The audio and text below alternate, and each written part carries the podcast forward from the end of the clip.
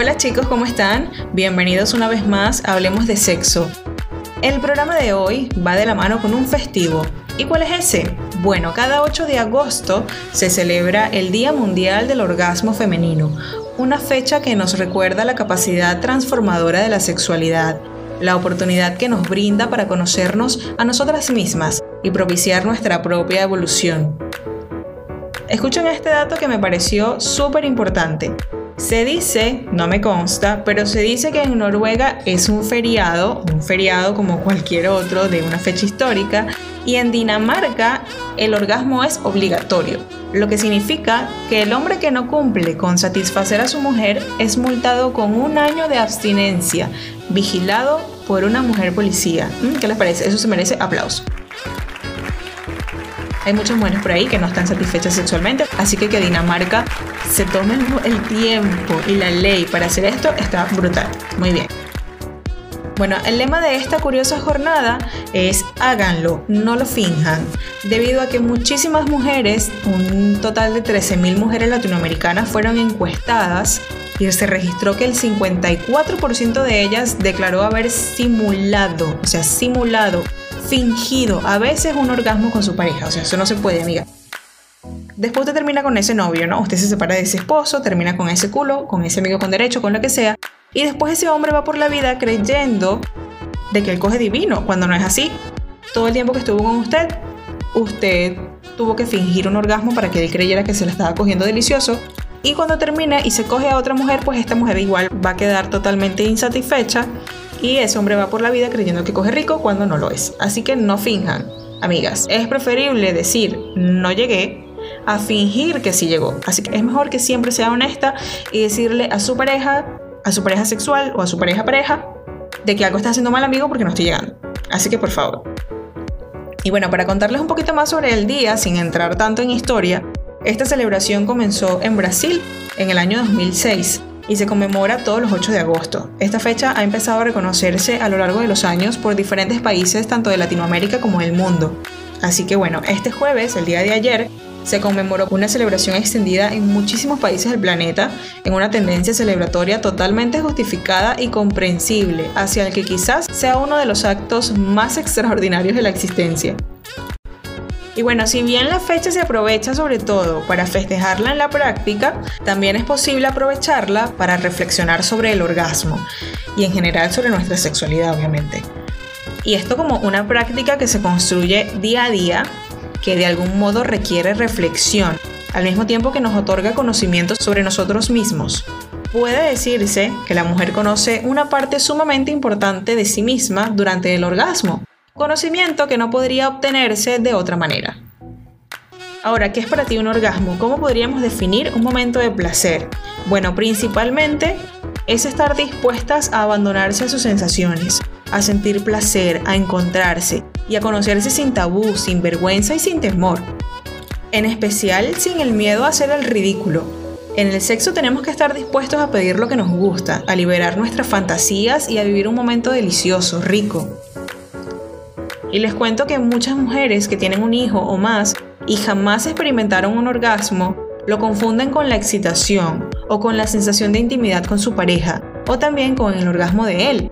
Lo cierto es que cada vez son más las mujeres que creen que el encuentro sexual finaliza cuando el hombre eyacula y que por múltiples razones no continúan en la búsqueda de su placer. Y amiga, te cuento que estás cometiendo un error tremendo, un error garrafal. Creer que el sexo terminó cuando tu pareja eyaculó.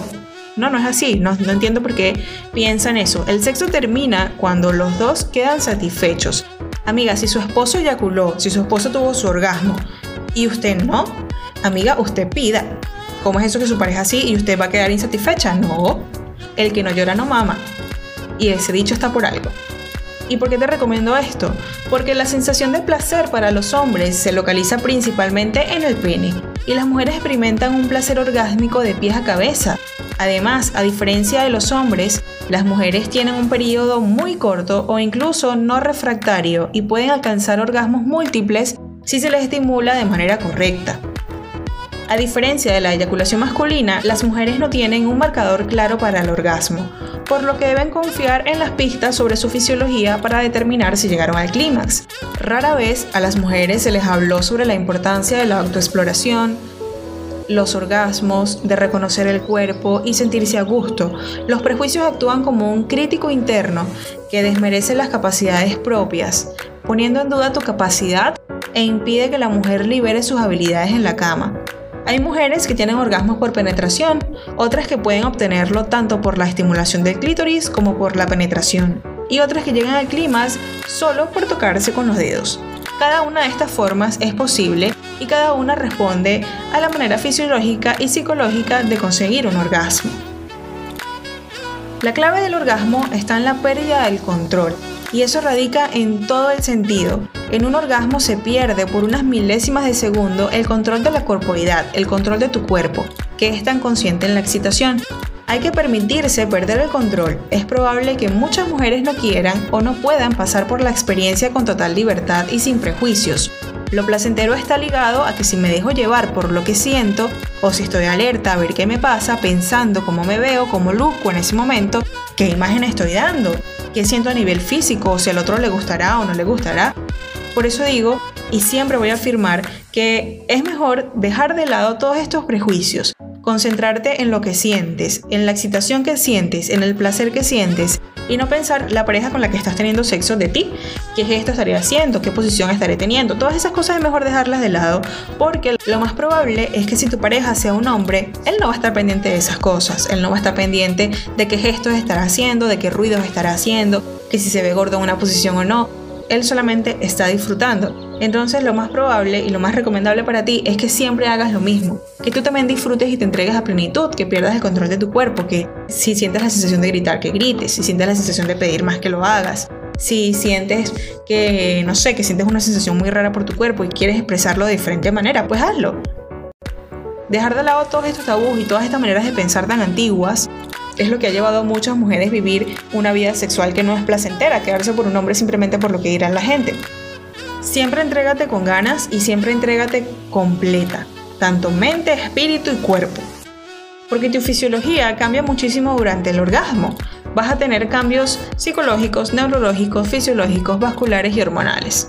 ¿Cómo te vas a dar cuenta de esto? Bueno, la elevación del útero, excesiva lubricación vaginal, dilatación y aumento del tamaño de tu vulva, aumento del aporte sanguíneo a los órganos genitales, erección de tu clítoris y si amiga el clítoris se erecta y en muchísimos casos alcanza el doble de su tamaño habitual. Contracciones en la musculatura de tus genitales, una sensación de que palpita, pues podría ser eso. Aumento de tu presión arterial, ventilación pulmonar y el ritmo cardíaco rubor sexual, que es cuando te pones roja la cara y el pecho, y elevación de los umbrales de dolor en algunas zonas de tu cuerpo. Hay diferentes tipos de orgasmo en la mujer, sin embargo, cabe recalcar que si bien no son iguales fisiológicamente, entre ellos se complementan muy bien. El orgasmo vaginal, clitoriano y mixto. Cada uno de ellos es dependiente de la localización del estímulo, lo que provocará por consiguiente un número de contracciones con distintos niveles de intensidad. Es muy común que en la mujer se describa el famoso punto G, el cual provoca un tipo de orgasmo mucho más intenso de ser estimulado. Sin embargo, requiere un tiempo más prolongado para ser estimulado. Este se encuentra en la porción anterior de la vagina. ¿Cómo llegar allí? Está a 4 centímetros de la entrada de la vagina y se diferencia del resto de las paredes de la vagina por ser un bultito redondo pequeño que mientras más lo estimule, pues aumenta su tamaño. La manera de llegar y sentir cuál es es usando los dedos, obviamente. Por otro lado, se puede llegar al orgasmo con la estimulación de partes corporales no genitales precisamente. Otro dato verídico acerca del orgasmo femenino es que si a diferencia de los hombres que necesitan un tiempo tras un orgasmo para alcanzar otro, las mujeres son capaces de tenerlos de manera múltiple e ininterrumpida. Pregunta importante, ¿la disfunción sexual femenina existe? Mientras que existen mitos como si una mujer no llega al orgasmo es porque no disfruta, no tiene por qué ser una necesidad alcanzar el orgasmo para definirlo como disfrute. Una relación sexual puede ser realmente placentera sin necesidad de catalogar al orgasmo como la verdadera satisfacción sexual. Por consiguiente, es importante saber que una mujer que no tiene orgasmos no quiere decir que sea habitualmente inhábil, pues una vez más la satisfacción no está ligada únicamente al orgasmo, pero sí puede ser causa de una disfunción.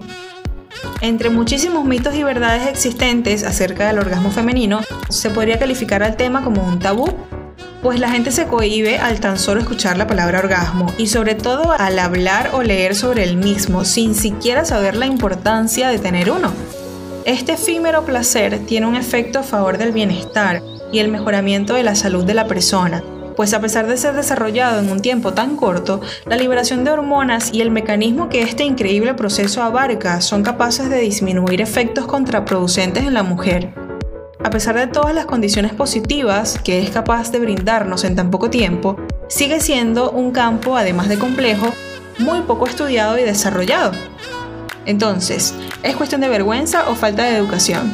Te dejo esa pregunta que me vas a contestar a través de mi cuenta de Instagram, arroba hablemos de sexo y será hasta el viernes que viene, chicos. Chao, chao.